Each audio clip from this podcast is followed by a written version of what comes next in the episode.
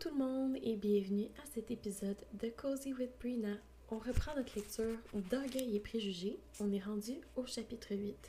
Mais avant toute chose, j'en profite pour vous dire que les livres audio sont de vraies lectures. J'espère donc que si vous utilisez des applications comme Goodreads ou Storygraph, que vous comptez Orgueil et Préjugés dans vos lectures de l'année.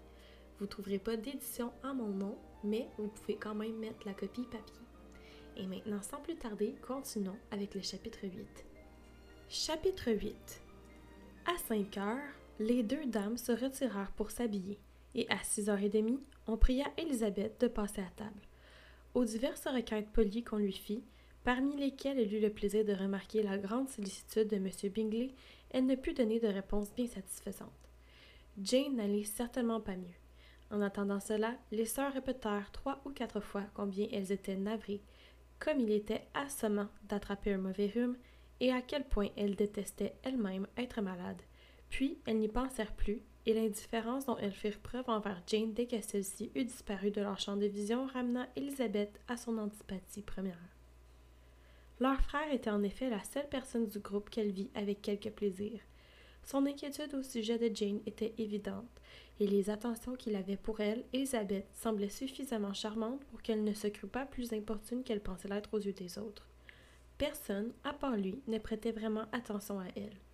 Miss Bingley n'avait Dieu que pour M. Darcy, tout comme sa sœur. Quant à M. Hurst, près duquel Elisabeth était assise, c'était un homme indolent qui ne vivait que pour manger, boire et jouer aux cartes, et qui, lorsqu'il s'aperçut qu'elle préférait un plat simple à un ragoût, ne trouva plus rien à lui dire. Après le dîner, elle repartit aussitôt voir Jane, et à peine avait-elle quitté la pièce que Miss Bingley commença à la critiquer. On lui trouvait de très mauvaises manières, un mélange d'orgueil et d'impertinence.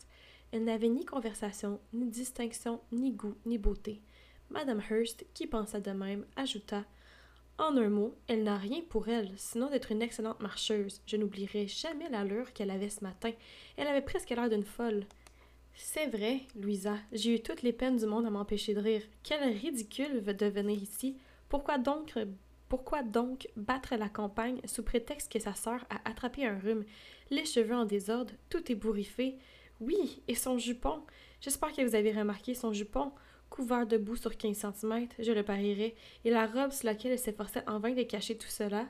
Ce tableau est peut-être tout à fait exact, Louisa, dit Bingley, mais je n'en ai rien vu. J'ai trouvé Miss Bennet pleine d'éclat lorsqu'elle est entrée dans la pièce ce matin. Je n'ai pas remarqué la boue sur son jupon. C'est étonnant de constater à quel point des fois les femmes, on est les pires ennemis des femmes. Ça, c'est un excellent exemple. De la jalousie mal placée. Vous, monsieur Darcy, vous vous en êtes aperçu, j'en suis sûre, dit Miss Bingley, et je suis portée à croire que vous n'aimerez pas que votre sœur se donne ainsi en spectacle. Certainement pas. Oh, Darcy! C'était des points faciles! Dude! Ah, en tout cas, parcourir 5, 6, 7 km à pied ou n'importe quelle autre distance avec de la boue jusque par-dessus les chevilles, et cela toute seule. Seule! Que s'imaginait-elle donc? Il me semble qu'elle sait faire preuve d'une indépendance abominable et prétentieuse et d'un mépris très provincial pour les convenances. Un mépris provincial. Définitivement, je n'aime pas du tout les sœurs moi non plus. Cela montre une affectation pour sa sœur qui fait plaisir à voir, dit Bingley. That's a man. Monsieur Darcy, observa à mi-voix Miss Bingley, je crains que cette scène n'ait quelque peu nuit à l'admiration que vous avez pour ses beaux yeux. Girl, stop. Oh my god. Ok, non. I don't agree with this. Pas du tout, répondit-il. Ils avaient été rendus brillants par l'effort. Hell yeah! Catching up real quick, Darcy. Il y eut un moment de silence, après quoi Madame Hurst recommença. J'ai énormément de considération pour Jane Bennet. C'est une jeune fille charmante et je souhaite de tout cœur qu'elle trouve un beau parti. Mais avec un père et une mère pareils et une famille si ordinaire, j'ai bien peur qu'elle n'ait pas la moindre chance. Oh! Elles sont pas. C'est tellement pas gentil. Elle sait très bien que son frère la trouve de son goût, là. Oh, stop meddling! Je crois t'avoir entendu dire que leur oncle était avoué à Meryton. Oui, elles en ont une autre et oui, et elles en ont un autre qui habite près de Cheapside. On a une note en bas de page ici pour Cheapside. Cheapside est l'un des quartiers commerçants de Londres. Travailler dans le négoce au lieu de vivre de ses rentes passait pour une forme d'infériorité sociale. Bon, sont jamais contentes en fait. Voilà, tout est dit. C'est tellement superficiel. Je recommence la phrase. J'ai pas pu m'empêcher de commenter. voilà, tout est dit, ajouta sa sœur, et toutes deux se mirent à rire aux éclats. Tu sais, quand t'as vraiment rien à faire de ta journée à part être misérable. Même si elles avaient assez d'oncles pour peupler tout le quartier de Cheapside, s'écria Bingley, elles n'en seraient pas moins agréables pour autant. Oh, Bingley fan. Bingley fan, je l'adore. Cependant, concrètement, cela réduit leur chance d'épouser un homme qui a un rang dans le monde, reprit Darcy. Darcy, what? Il swing d'un bord puis de l'autre. Il est comme, non, je dirais pas que ma soeur se promène comme Elizabeth Bennet l'a fait. Oui, elle était magnifique quand elle est rentrée dans la pièce parce que ses yeux étaient pleins d'éclat.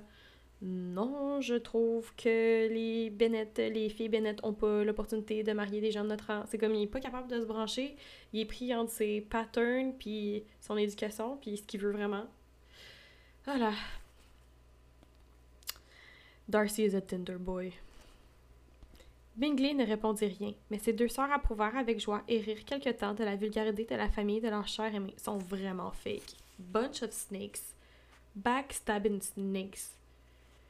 Prise d'un regret de tendresse, elle se rendit néanmoins dans sa chambre en sortant de table et lui tinrent compagnie jusqu'à ce que le café fût servi. Ah, fait sont hypocrites en plus. Alright. Elle était encore très faible, et Elisabeth refusa de la quitter jusqu'à ce qu'il très tard dans la soirée, quand elle fut rassurée de l'avoir endormie et qu'il lui semblait qu'il serait poli, à défaut d'être agréable, de descendre à son tour. Lorsqu'elle entra dans le salon, tout le monde jouait à la mouche, et on l'invita immédiatement à prendre part au jeu. Note de bas de page pour le jeu de la mouche. Jeu de cartes très populaire, similaire au bridge ou au whist, à l'exception du nombre de joueurs qui pouvait aller jusqu'à 12. La mouche désignait en réalité le contenu de la corbeille. On continue. Mais comme elle est soupçonnée de miser gros, elle déclina l'invitation, arguant de la santé de sa sœur. Elle dit que, durant le peu de temps qu'elle pourrait passer en bas, elle prendrait un livre pour s'occuper. Monsieur Hurst la regarda stupéfait. Vous préférez la lecture au jeu? Voilà qui est singulier. Miss Elisa Bennett, lança Miss Bingley, méprise les cartes. C'est une grande lectrice qui ne prend plaisir à rien d'autre. Je ne mérite ni cet éloge, ni cette indignité, s'écria Elisabeth. Non, je ne suis pas une grande lectrice et j'ai plaisir à faire bien d'autres choses. Je la trouve tellement pertinente. J'adore. Je ne mérite ni cet éloge, ni cette indignité. Et vlan dans les dents. Je suis sûre que vous prenez plaisir à soigner votre sœur, dit Bingley, et j'espère que le plaisir sera bientôt accru lorsque vous la verrez tout à fait rétablie. Et genre, Bingley a toujours le bon mot. Bingley est. C'est vraiment comme judicieux comme intervention. J'adore ça. Ça montre, c'est vraiment comme un golden retriever. Elisabeth le remercia de bon cœur, puis s'avança vers une table où se trouvaient quelques livres. Il lui proposa tout de suite d'aller en chercher d'autres, tous ceux qu'il avait dans sa bibliothèque et j'aimerais en avoir davantage pour votre profit comme pour ma réputation, mais je suis paresseux. Et mais je suis paresseux et, sur le peu de livres que je possède, rares sont ceux que j'ai vraiment ouverts. Ça, c'est triste. A tragedy. Elisabeth l'assura que ceux qui étaient dans la pièce lui suffisaient amplement. Je m'étonne, dit Miss Bingley, que mon père nous ait laissé aussi peu de livres. Quelle merveilleuse bibliothèque que vous avez à Pemberley, monsieur Darcy. J'espère bien, répliqua-t-il, car c'est l'œuvre de plusieurs générations genre, Darcy est vraiment comme un drago, mais sans les préjugés envers la race. Mais il est froid et réservé. Puis il manque un peu de social skills. You know what I mean? Et vous y avez vous-même contribué, car vous êtes toujours en train d'acheter des livres. Je ne comprends pas qu'on puisse de nos jours négliger une bibliothèque de famille. Négliger? Je suis sûre que vous négligez rien qui puisse rajouter aux beautés de ce noble domaine. Charles, quand tu te construiras une demeure, j'espère qu'elle aura ne fût-ce que la moitié du cachet de Pemberley. Je l'espère aussi. Mais je te conseillerais vraiment d'acheter dans les environs et de prendre Pemberley pour modèle. Il n'y a pas dans toute l'Angleterre de plus beau comté que celui du Derbyshire. Là, je dis Derbyshire, mais j'ai comme un peu perdu confiance en l'intuition de ma prononciation. Derbyshire, Derbyshire, je vais aller voir sur Google Trad. Donnez-moi un instant. It's Derbyshire. Je pense qu'on l'avait déjà fait, mais j'ai juste une mémoire de poisson rouge. Bon, écoute, hein, je me rappelle pas ce que j'ai mangé ce matin. Je peux pas me rappeler de comment prononcer ça. C'est pas vrai, je peux. J'ai juste vraiment une mauvaise mémoire. Donc le Derbyshire. Mais je t'avoue que je trouve que Derbyshire sounds better. But it's not how it is. It's Derbyshire, so let's keep it as is. Bon, où en étais-je? Là, j'ai perdu ma place sur la page. Ok.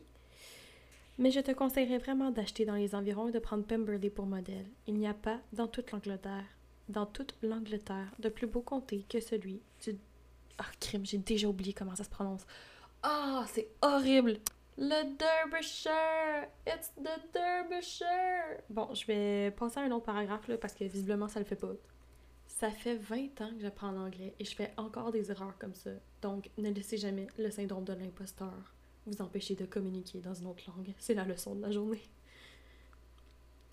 Je ne demande pas mieux. J'achèterai Pemberley si Darcy accepte de le vendre. Je ne fais qu'évoquer des possibilités, Charles. Crois-moi, Caroline, je pense qu'il est plus facile d'acheter Pemberley que de le reproduire à l'identique. Elisabeth était tellement absorbée par ce qu'elle entendait qu'elle n'était plus vraiment à son livre. Elle le laissa bientôt de côté, s'approcha de la table et vint s'asseoir entre M. Bingley et sa sœur aînée pour observer le jeu. Miss Darcy a-t-elle bien grandi depuis ce printemps? dit Miss Bingley. Va-t-elle être aussi grande que moi? Je crois que oui. Elle a désormais à peu près la même taille que Miss Elizabeth Bennet et la dépasse même un peu. Comme j'ai envie de la revoir. Je n'ai jamais rencontré quelqu'un d'aussi plaisant. Quelle allure, quelle manière, et si pleine de talent à son âge, elle joue si bien du piano-forte. Note de bas page sur piano-forte. En vogue au 18e et 19e siècle, le piano-forte est dû à Bartolomeo Cristofori, 1655-1731, qui souhaitait doter le clavecin de possibilités expressives plus nuancées. Il inventa donc un système qui permettait de jouer tantôt doucement, piano, tantôt fort, forte, à la différence des clavecins de l'époque ou des cordes pincées par des sautereaux. Le plus the more you know, I guess. Je suis sidérée de voir que toutes ces jeunes filles montrent tant de patience pour acquérir les talents qui sont les leurs, dit Bingley. Toutes ces jeunes filles, mon cher Charles, que veux-tu dire? Oui, toutes, je trouve. Elles savent toutes décorer des tables au pinceau, orner des écrans de cheminée. Des écrans de cheminée, de qu'est-ce que c'est ça? D'ailleurs, il fallait que je me pose la question pour que je constate qu'il y a une note de bas de page. Allons la voir tout de suite puisque je me pose la question. Note de bas de page sur écran de cheminée. Paravent destiné à protéger de la chaleur du feu ou des, de courants d'air. OK. Si je reprends la phrase maintenant pour qu'on retrouve notre contexte. Oui, toutes, je trouve, elles savent toutes décorer des tables au pinceau, orner des écrans de cheminée et broder des bourses au crochet. Je n'en connais aucune qui ne sache faire tout cela et je suis certaine de n'avoir jamais entendu parler pour la première fois d'une jeune fille sans qu'on m'informe de ses nombreux talents. La liste que tu dresses de ces talents, tels qu'on les imagine généralement, n'est que trop vraie, dit Darcy.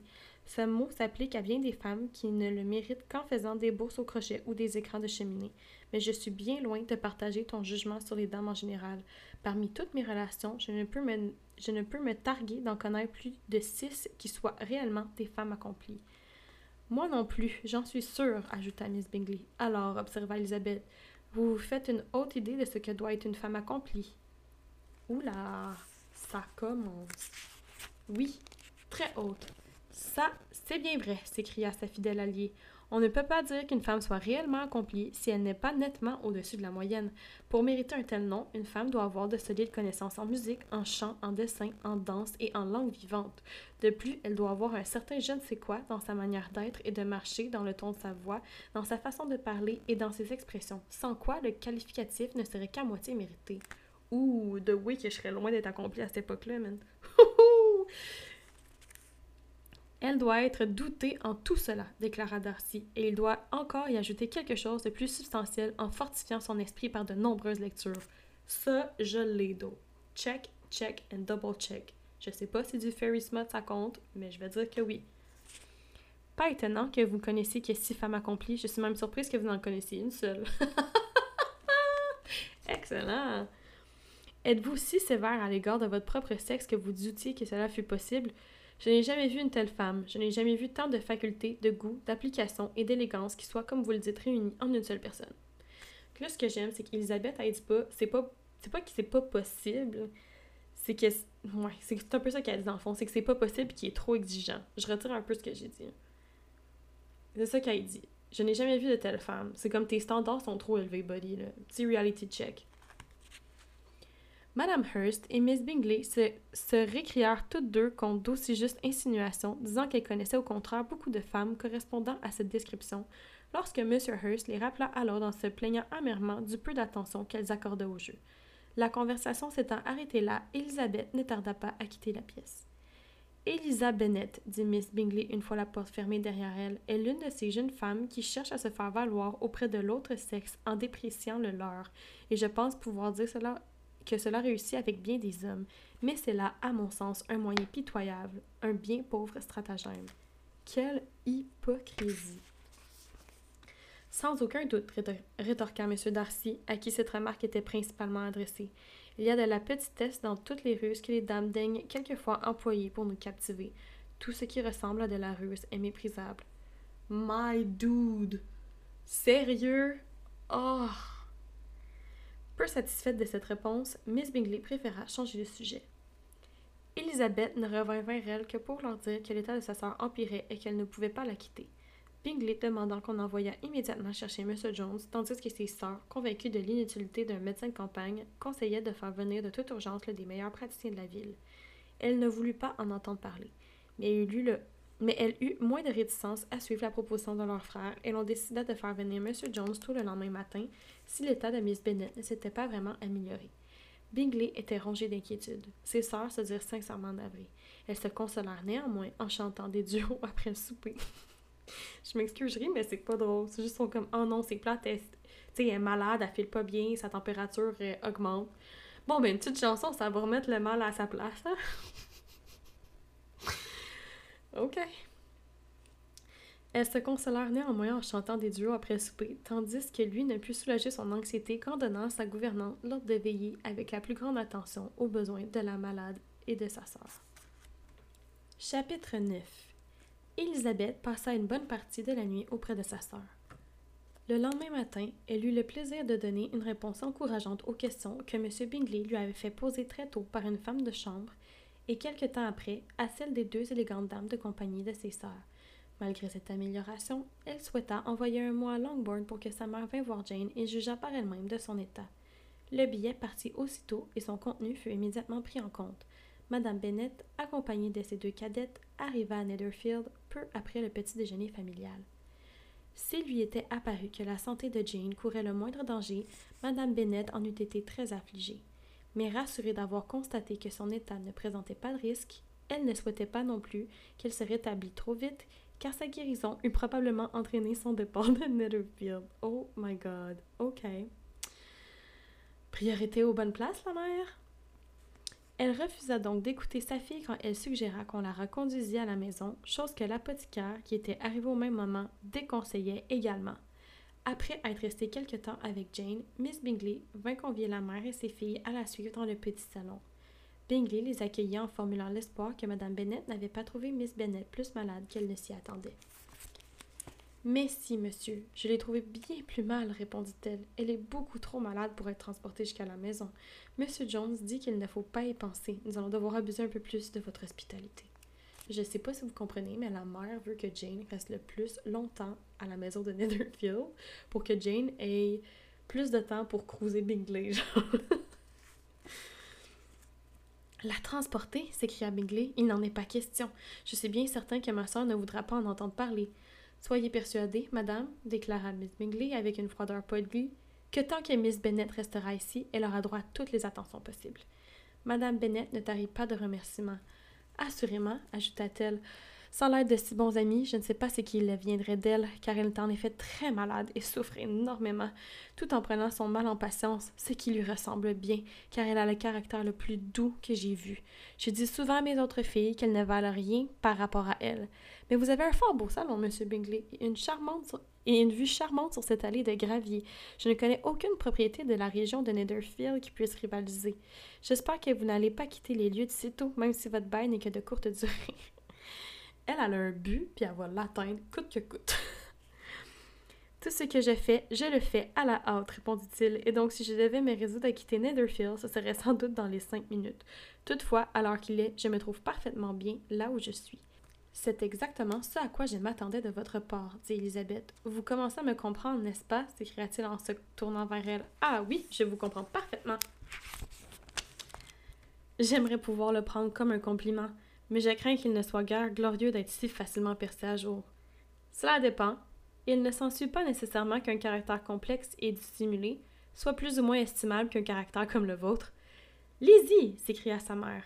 Rappelle-toi où tu es. Ne te conduis pas avec l'effronterie que l'on t'autorise à la maison.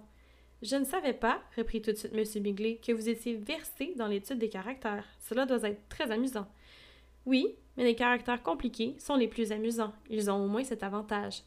La campagne, dit Darcy, ne fournit généralement que peu de cas susceptibles de se prêter à une telle étude. Vivre à la campagne, c'est évoluer dans une société très fermée et peu variée. Mais les gens eux-mêmes changent tellement qu'il y a toujours de matière à de nouvelles observations. Oui, c'est vrai, s'écria Madame Bennet, offensée par la manière dont il avait mentionné la vie à la campagne. Je vous assure que pour cela, il se passe autant de choses à la campagne qu'à Londres.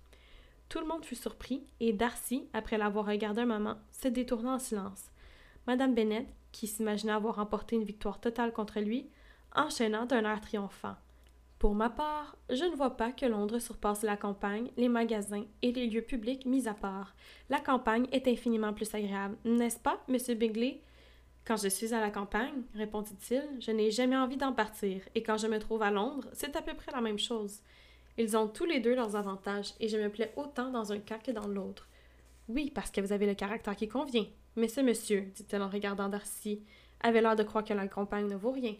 En vérité, maman, vous vous trompez, s'écria Elisabeth en rougissant pour elle. Vous avez mal compris M. Darcy. Il a seulement voulu dire qu'on rencontre moins de gens différents à la campagne qu'à Londres, ce qui est vrai, il faut le reconnaître. Certainement, ma chérie, personne n'a prétendu le contraire, mais quant à dire qu'on rencontre peu de monde dans les environs, il me semble au contraire que rares sont les régions plus fréquentées que la nôtre. Il faut savoir que nous recevons 24 familles à dîner. Seule la crainte de blesser Elisabeth permet à M. Bigley de garder son sérieux. Sa sœur eut moins de tact et elle lança un regard à M. Darcy en lui souriant d'un air entendu. Histoire de dire quelque chose qui pourrait amener sa mère à changer de sujet, Elisabeth lui demanda si Charlotte Lucas était venue à Longbourn depuis son départ. Oui, elle est venue nous rendre visite hier avec son père. Quel homme délicieux, Sir William, n'est-ce pas, Monsieur Bingley? Il a tant d'élégance, à la fois très distingué et naturel. Il a toujours un mot pour chacun. Voilà ce que moi, j'appelle un homme bien élevé, contrairement à ceux qui se croient très importants et n'ouvrent jamais la bouche. oh, shots. Est-ce que Charlotte a dîné avec vous? Non, elle a voulu rentrer. Je crois qu'on avait besoin d'elle pour préparer les tartelettes. Note de bas de page pour tartelettes. Ici, le terme anglais est celui de mince pies. Il s'agit de tartelettes à la base de fruits secs, de sucre, d'épices, cannelle muscade, et de brandy que l'on servait traditionnellement au moment des fêtes à Noël. Euh, j'ai perdu ma phrase. Les tartelettes. Les tartelettes. Je crois qu'on avait besoin d'elles pour préparer les tartelettes. Quant à moi, M. Bingley, je prends toujours des domestiques capables d'effectuer leur travail. Mes enfants sont élevés d'une autre manière. Mais chacun fait comme il l'entend, et les petits Lucas sont de braves filles, je vous assure. Dommage qu'elle ne soit pas jolie. Cela étant, je ne trouve pas si Charlotte laide que ça. Oh! Ok, bon, ça c'est. Ça, ça manque de tact. Je recommence la phrase. Dommage qu'elle ne soit pas jolie. Cela étant dit, je, trouve, je ne trouve pas Charlotte si laide que cela, mais enfin, c'était notre amie intime. Hey, elle va dire ça à d'autres gens, là. Madame Bennett! Elle a l'air d'être une jeune femme très agréable, dit Bingley. Ah, mon Dieu, oui! Il faut cependant avouer qu'elle est très Girl. non! Oh! Il faut cependant avouer qu'elle est très laide. Lady Lucas l'a souvent dit elle-même, et elle m'envie la beauté de Jane. Je n'aime pas me vanter de mes filles, mais à dire vrai, on n'en voit pas souvent de plus belle que Jane. Tout le monde en convient. Alors qu'elle n'avait que 15 ans, il y avait à Londres, chez mon cher frère Gardiner, un gentleman qui était si épris d'elle que ma belle-sœur était sûre qu'il la demanderait en mariage avant notre départ. Et pourtant, il n'en a rien fait. Peut-être la trouvait-il trop jeune. Toutefois, il a écrit des poèmes sur elle, et pas des moins charmants. Et voilà comment leur amour a pris fin, dit Elisabeth avec impatience. J'imagine que plus d'un amour s'est éteint de la sorte. Je me demande si quelqu'un s'est déjà avisé à quel point la poésie peut tuer l'amour. J'ai toujours pensé que l'amour se nourrissait de la poésie, dit Darcy. Note de bas de page sur la poésie. L'expression anglaise The Food of Love est un clin d'œil de la romancière au premier vers de La Nuit des Rois de Shakespeare. If music be the food of love, play on. Si la musique est la nourriture de l'amour, jouez encore. Oui, peut-être dans le cas d'un amour raffiné, solide et sain. Tout vient nourrir ce qui est déjà fort. Mais s'il ne s'agit que d'une inclination légère et superficielle, je suis persuadée qu'un seul bon sonnet est capable de lui couper l'appétit. Darcy se contenta de sourire, et le silence qui suivit fit craindre à Elisabeth que sa mère n'attirât de nouveau l'attention sur elle. Elle voulait parler sans savoir quoi dire, et après une courte pause, Madame Bennett se mit à remercier une fois encore M. Bingley pour sa gentillesse envers Jane, en s'excusant de l'importuner également avec Lizzie. M. Bingley répondit avec une politesse parfaitement naturelle, ce qui força sa sœur à limiter et employer les formules d'usage. Elle joua son rôle d'assez mauvaise grâce, mais Madame Bennett fut satisfaite et ne tarda pas à demander sa voiture. À ce signal, la cadette s'avança. Les deux filles n'avaient cessé de se parler tout bas durant la visite, et les conciliabules. Je sais pas c'est quoi, j'aurais bien voulu une note de bas de page pour ce mot-là. Et les conciliabules poussèrent la plus jeune à rappeler à M. Bingley la promesse qu'il avait faite de donner un bal à Netherfield au moment où il était arrivé dans la région. Lydia était une belle et grande jeune fille de 15 ans et elle avait un joli teint, des manières enjouées et était la favorite de sa mère qui, pour cette raison, l'avait introduite très tôt dans le monde.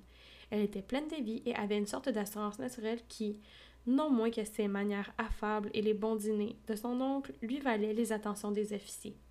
Cette assurance se transformait peu à peu en aplomb. Elle n'eut donc aucune difficulté à interpeller M. Bingley au sujet du bal, lui rappelant de but en blanc sa promesse, ajoutant que ce serait totalement honteux de sa part de ne pas tenir parole. La réponse qu'il fait à cette attaque inattendue charma les oreilles de Mme Bennet. Je suis tout à fait prêt, je vous assure, à respecter mes engagements. Et quand votre sœur sera rétablie, vous pourrez, si vous le souhaitez, fixer vous-même le jour du bal. Mais vous n'allez tout de même pas vouloir danser pendant qu'elle est malade. Lydia se déclara satisfaite. Oh oui, ce serait mieux d'attendre que Jane soit rétablie, et alors le capitaine Carter serait très probablement de retour à Meryton. Quand vous aurez donné votre bal, ajouta-t-elle, j'insisterai pour qu'ils en donnent un à leur tour. Je dirai au colonel Forster que ce serait vraiment dommage de ne pas en organiser un. Puis, Madame Bennet et ses filles s'en allèrent, et Elizabeth alla aussitôt rejoindre Jane, laissant les deux dames et M. Darcy commenter son comportement et celui de sa famille. Mais malgré tous les bons mots de Miss Bingley sur les beaux yeux d'Elizabeth, il lui fut impossible d'amener ce dernier à mêler ses critiques au leurs. Ok, Darcy commence à comprendre comment ça se passe. Alright. Chapitre 10 La journée se passa à peu près comme la précédente. Ok, je, là j'ai juste. Je sais que j'ai quand même parlé beaucoup dans cet épisode-là. Je, commence peut-être à être plus à l'aise avec le concept de mettre mes commentaires au fil euh, de notre lecture. Mais il y a une question que je me pose, parce que là, on s'entend pour dire que ça fait deux jours qu'ils sont à Netherfield. Ben, ils commencent la journée 2. Mettons, Jane, ça fait trois jours qu'elle est là. Puis Elisabeth est arrivée le lendemain. Fait qu'ils commencent la journée 2 d'Elisabeth, la journée 3 de Jane à Netherfield. Ça va peut-être être un peu bizarre comme question, mais comme. Ils se changent-tu? c'est très logistique, là, mais comme, elle a-tu une autre paire de bobettes? Genre, moi, quand je pars en week-end à l'extérieur de chez moi, je m'amène 10 paires de bobettes au cas où il y a des accidents. Puis je sais que c'est le cas de vraiment beaucoup de gens. Puis là, je peux juste penser à cette époque-là, déjà que les sous-vêtements étaient comme faits en laine, genre, ça doit, ça doit comme gratter terriblement. Genre, c'est quoi? Elle a-tu comme une robe de rechange? Ça fait trois jours qu'elle porte la même affaire? Son corset, sent-tu le petit canard à pattes cassées? Je, genre, j'ai beaucoup de questions qui sont sans réponse. Puis si quelqu'un connaît cette partie-là de l'histoire ou a plus de détails, euh, écrivez-moi un DM sur Instagram en faisant référence à l'épisode. Mais j'ai besoin de savoir, genre, ça fait-tu trois jours qu'Elisabeth est dans les mêmes vêtements? Genre, c'est épouvantable. It's giving UTI. anyway.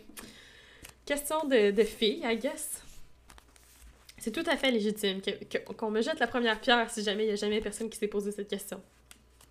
Bon, je vais recommencer le chapitre 10, je crois bien. La journée se passa à peu près comme la précédente. Madame Hurst et Miss Bingley étaient restées une partie de la matinée auprès de la malade, dont le rétablissement ne se poursuivait que lentement, et le soir venu, Elisabeth les rejoignit dans le salon. La table de mouche ne fut cependant pas mise en place. M. Darcy écrivait et Miss Bingley, assise à ses côtés, suivait l'avancée de sa lettre et ne cessait d'attirer son attention par des messages destinés à sa sœur. Je peux pas imaginer quelque chose qui m'agresserait plus que d'essayer d'écrire une lettre, puis quelqu'un à côté qui lit ma lettre au-dessus de mon épaule puis qui me donne des commentaires. Il y avait vraiment rien à faire à cette époque. M. Hurst et M. Bingley jouaient au piquet tandis que Mme Hurst les observait. On a une note de bas de page sur le jeu du piquet le piquet se joue à deux avec un jeu de 32 cartes. Elisabeth prit son ouvrage et trouva largement de quoi se distraire en écoutant ce que disaient M. Darcy et sa voisine. Les louanges incessantes que la demoiselle lui prodiguait tantôt sur son écriture, tantôt sur la régularité de ses lignes, ou bien encore sur la longueur de sa lettre, et la parfaite indifférence avec laquelle il les recevait, donnaient lieu à un curieux dialogue qui, qui correspondait exactement à l'opinion qu'elle s'était faite de chacun d'eux. Comme Miss Darcy sera contente de recevoir une lettre pareille, il ne répondit point. Vous écrivez à une vitesse peu commune. Je ne peux qu'imaginer son irritation à recevoir autant de commentaires. Darcy, qui est un homme si impatient et si froid.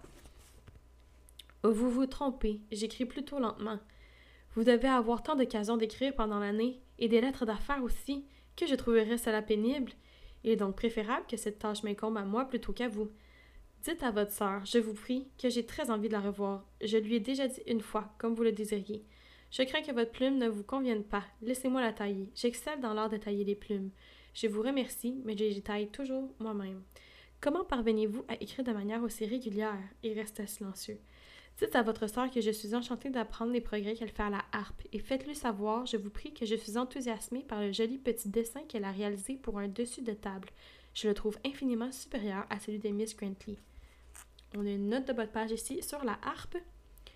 Au début du 19e siècle, la harpe vient concurrencer le piano droit dans les salons et, si l'instrument ne fait pas encore partie des orchestres, il devient peu à peu le favori des jeunes filles de bonne famille. Un autre instrument que je n'aurais pas pu jouer si j'avais été catapultée 200 ans derrière. Voulez-vous bien me permettre de garder vos compliments pour une prochaine lettre? Désormais, je n'ai plus assez de place pour leur rendre justice. C'est une si belle façon de dire Ferme ta gueule.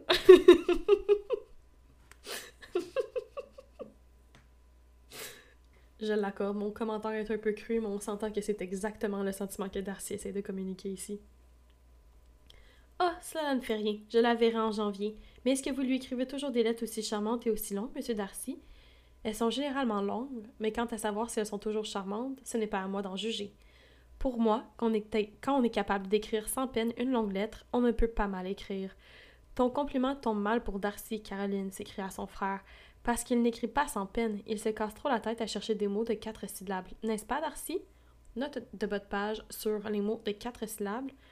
En anglais, un mot de quatre syllabes désigne un mot savant, souvent d'origine latine. Les gens les moins éduqués utilisaient davantage les termes à racines saxonnes, comportant rarement plus d'une ou de deux syllabes. Mon style est bien différent du tien. Ah! s'écria Miss Bingley. Charles ne prête pas la moindre attention à ce qu'il écrit. Il oublie la moitié des mots et fait des pâtés sur le reste. Les idées me viennent si rapidement que je n'ai pas le temps de les exprimer et de ce fait, mes lettres sont, sont parfois intelligibles pour mes correspondants. TDAH. It's giving TDAH. Monsieur Bingley, dit Elisabeth, votre modestie doit, doit désarmer la critique. Rien n'est plus trompeur, répliqua Darcy, que cette apparente humilité. Il s'agit le plus souvent d'une simple indifférence à l'opinion d'autrui et parfois d'une forme indirecte de vantardise. Moi, je pense que Darcy est jaloux. Et laquelle des deux définit-elle le mieux les modestes propos que je viens d'exprimer?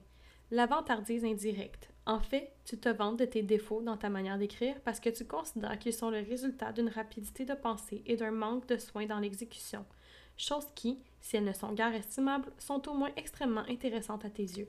La faculté d'aller vite est toujours prisée par la personne qui en est douée et qui voit rarement l'imperfection qui en résulte.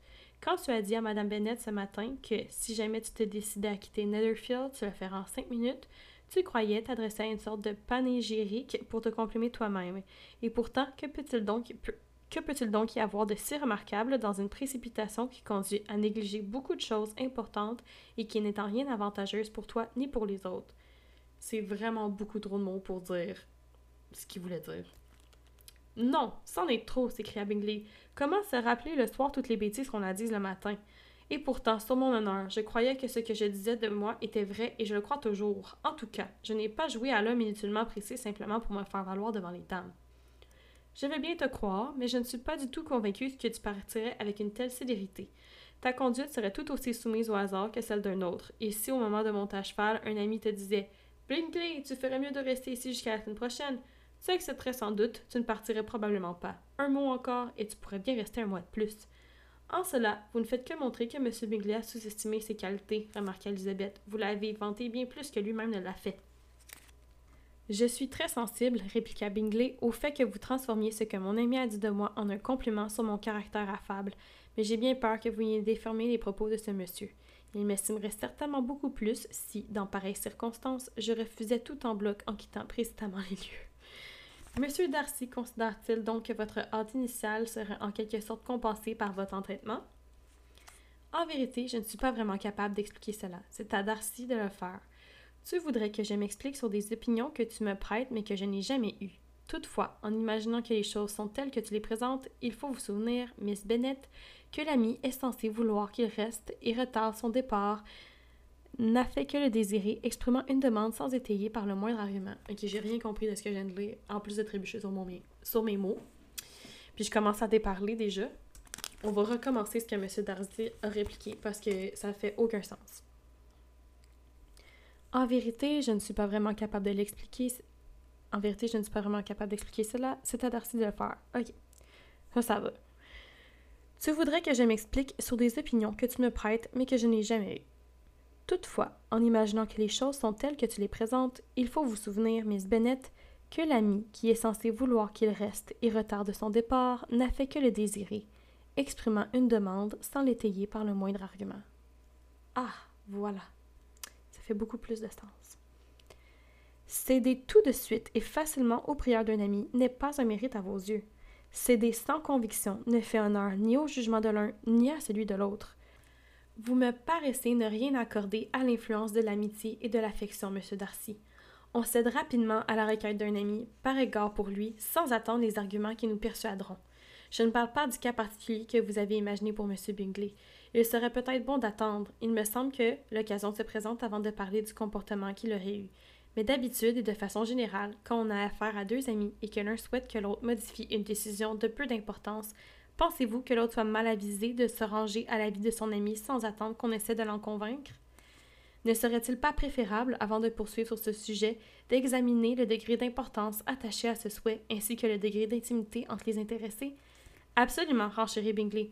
N'omettons aucun détail et n'oublions pas de prendre compte la taille et la carrière de chacun, car cela aurait plus de poids dans la discussion que vous l'imaginez, Miss Bennet, et je vous assure que si la taille de Darcy n'était pas supérieure à la mienne, j'aurais nettement moins de déférence lui. À ma connaissance, personne n'est plus imposant que Darcy, et dans certaines circonstances et dans certains lieux, en particulier quand il est chez lui le dimanche soir et qu'il n'a rien à faire. Monsieur Darcy sourit, mais Elisabeth crut s'apercevoir qu'elle était plutôt offensée, et elle s'abstint donc de rire.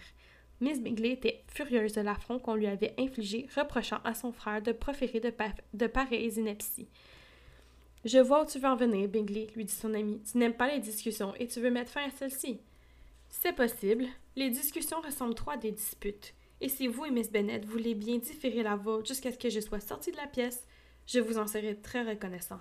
Vous pourrez alors dire de moi tout ce que vous voulez. Pour ma part, dit Elisabeth, ce que vous me demandez n'est pas un sacrifice, et M. Darcy ferait bien mieux de finir sa lettre. M. Darcy suivit son conseil et finit en effet sa lettre. Quand il eut terminé, il pria Miss Bingley et Elisabeth de leur faire le plaisir d'un peu de musique. Miss Bingley se dirigea d'un pas alerte vers le piano forte et, après avoir poliment offert à, à Elisabeth de la précéder, ce à quoi celle-ci se refusa non moins poliment, mais plus sincèrement, elle s'y installa. Madame Hurst chanta avec sa sœur, et pendant qu'elles étaient ainsi occupées, Elisabeth ne put s'empêcher de remarquer, tout en feuilletant des partitions qui se trouvaient sur l'instrument, que M. Darcy avait les yeux rivés sur elle. Elle avait du mal à comprendre comment elle pouvait être le. Ouh, ok, excusez, j'ai été distraite par la suite. Elle avait du mal à comprendre comment elle pouvait être un objet d'admiration pour un homme d'une telle importance. Par ailleurs, il été de plus étrange encore qu'il la regardait parce qu'elle lui déplaisait. Girl, are you blind? Finalement, tout ce qu'elle réussit à imaginer, c'est qu'elle s'attirait son attention parce qu'il y avait en elle quelque chose de plus inconvenant et de plus critiquable selon ses conceptions à lui que chez toute autre personne présente. Cette hypothèse ne lui faisait ni chaud ni froid. Elle ne faisait pas assez de cas de lui pour se, soucier de son approbation. Après quelques chansons italiennes, Miss Bingley varia les plaisirs en exécutant un air écossais enjoué, et peu après, M. Darcy s'approcha d'Elisabeth et lui dit Miss Bennet, n'avez-vous pas eu envie de profiter de l'occasion pour danser la gigue? Elle sourit, mais ne répondit pas. Il répéta la question, quelque peu surpris de son silence. Mais quel malaise! Oh, répliqua-t-elle, je vous avais très bien entendu, mais je n'ai rien trouvé à répondre sur le moment. Vous vouliez, je le sais, que j'acquiesce afin d'avoir le plaisir de mépriser mon goût. Mais moi, j'aime beaucoup faire capoter de tels sujets et faire enrager ceux qui ont envie de me mépriser. J'ai donc pris la décision de vous déclarer que je ne désire absolument pas danser la gigue et à présent, critiquez-moi si vous l'osez. Aïe! Elle a du caractère, that's for sure. Non, à vrai dire, je n'ose pas.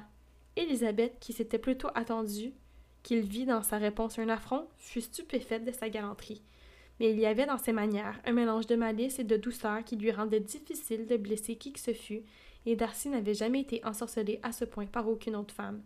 Il était persuadé que, si sa famille à elle n'avait pas été aussi ordinaire, il aurait réellement été en danger. Oh! Il doit tellement être déstabilisé, Darcy. Comme il n'a jamais ressenti ce genre d'attirance envers quelqu'un d'autre, la première fois de sa vie qu'il est attiré par quelqu'un, elle l'envoie promener à tout bout de champ. Puis même si c'est bien mérité, ça doit vraiment le rendre vulnérable. Pauvre petit cœur. And that was my dog burping. Je suis juste clampée parce que mon chien est couché dans son lit dans mon bureau, puis il s'est roulé sur le dos en rotant, puis on l'entend très bien si vous reculez de genre 15 secondes. Et donc, pour vous rendre cette expérience encore plus authentique, je vais laisser ça dans l'enregistrement. C'est ma legacy. Poursuivons. Miss Bingley en vit ou en devina assez pour être jalouse, et son grand désir de voir sa chère amie Jane rétablie fut accru par celui qu'elle avait de se défaire d'Elizabeth mais elle s'efforça à plusieurs reprises de rendre son invité antipathique à Darcy en parlant de leur éventuel mariage. Mariage? Euh. Mariage de qui, de quoi, pour quand? Elle s'efforça à plusieurs reprises de rendre son invité antipathique à Darcy en parlant de leur éventuel mariage et en annonçant le bonheur que lui procurerait une telle alliance. Et jalouse et mauvaise foi. J'espère, lui dit-elle, alors qu'il se promenait le lendemain dans la partie boisée du jardin, que quand cet heureux événement aura lieu, vous ferez comprendre à votre belle-mère les avantages qu'il y a à tenir sa langue, et si la chose est à votre portée, guérissez ces cadettes de cette maladie qu'elles ont de courir après les officiers.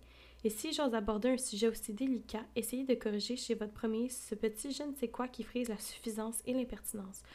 Oh, ok, je de comprendre.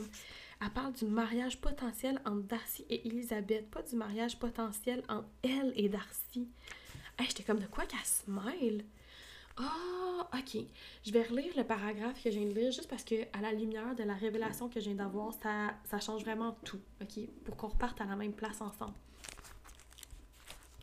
Tu, tu, tu. Ok. Miss Bingley en vit ou en devina assez pour être jalouse, et son grand désir de voir sa chère amie Jane rétablie fut accru par celui qu'elle avait de se défaire d'Elizabeth. Elle s'efforça à plusieurs reprises de rendre son invité antipathique à Darcy en parlant de leur éventuel mariage et en annonçant le bonheur que lui procurerait une telle alliance.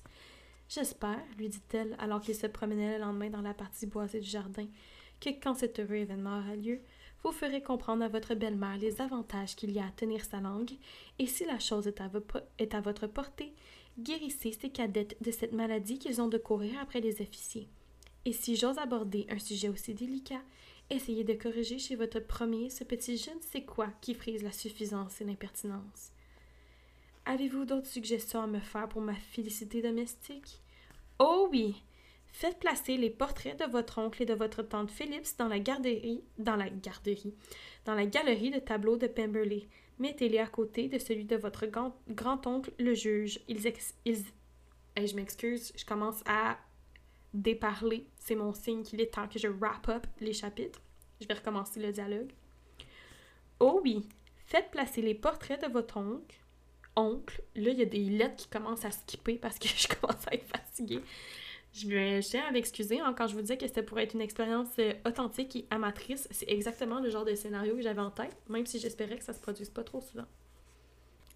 Oh oui, faites placer les portraits de votre oncle et de votre tante Phillips dans les galeries de tableaux de Pemberley. Mettez-les à côté de celui de votre grand-oncle, le juge. Ils exercent la même profession, vous savez, mais dans des branches différentes. Quant au tableau de votre Élisabeth, il ne faut même pas y penser, car quel peintre pourrait rendre justice à des yeux d'une telle beauté? Il ne serait pas facile, en effet, d'en saisir l'expression, mais on devrait pouvoir leur rendre leur couleur et leur forme, ainsi que leur style si remarquablement fin. À ce moment, ils furent rejoints par Madame Hurst et Elizabeth elle-même, qui arrivaient par un autre chemin. Je ne savais pas que vous comptiez aller vous promener, dit Miss Bingley quelque peu gênée, craignant d'avoir été entendue. As you should. Vous vous êtes affreusement mal comporté à notre égard et vous. Hein? Vous vous êtes affreusement mal comporté à notre égard en vous sauvant ainsi sans nous avertir que vous sortiez, répondit Madame Hurst. Puis, prenant le bras libre de M. Darcy, elle laissa Elisabeth marcher seule. On ne pouvait pas marcher à plus de trois dans l'allée. M. Darcy se rendit compte de leur impolitesse et dit immédiatement Cette allée n'est pas assez large pour nous tous. Nous ferions mieux de nous diriger vers l'avenue. Mais Elisabeth, qui n'avait aucune envie de rester avec eux, répondit en rien Non, non, restez où vous êtes. Vous formez un groupe charmant et vous avez l'air tout à fait à votre avantage. Une quatrième figure gâcherait le tableau. Au revoir.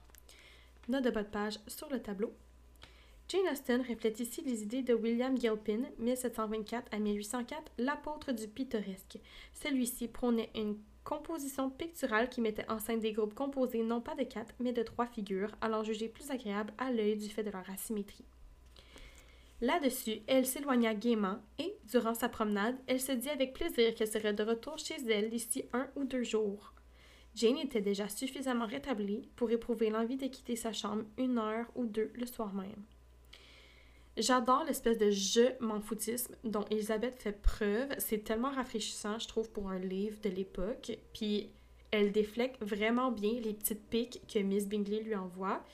Mais aussi, Darcy, dont tes compétences en communication sont à moins 1000. Qu'est-ce qui se passe, mon homme? Faut vraiment, genre, que tu up ta game. Mais euh, en fait, euh, c'est ce qui conclut le chapitre 10. Mon nom est Sabrina et j'espère que tu as aimé la lecture des chapitres aujourd'hui ainsi que mes petits commentaires. N'hésite pas à laisser une note sur Apple Podcasts ou Spotify, peu importe où tu écoutes ton podcast. Je te dis à la semaine prochaine pour le chapitre 11 et plus encore.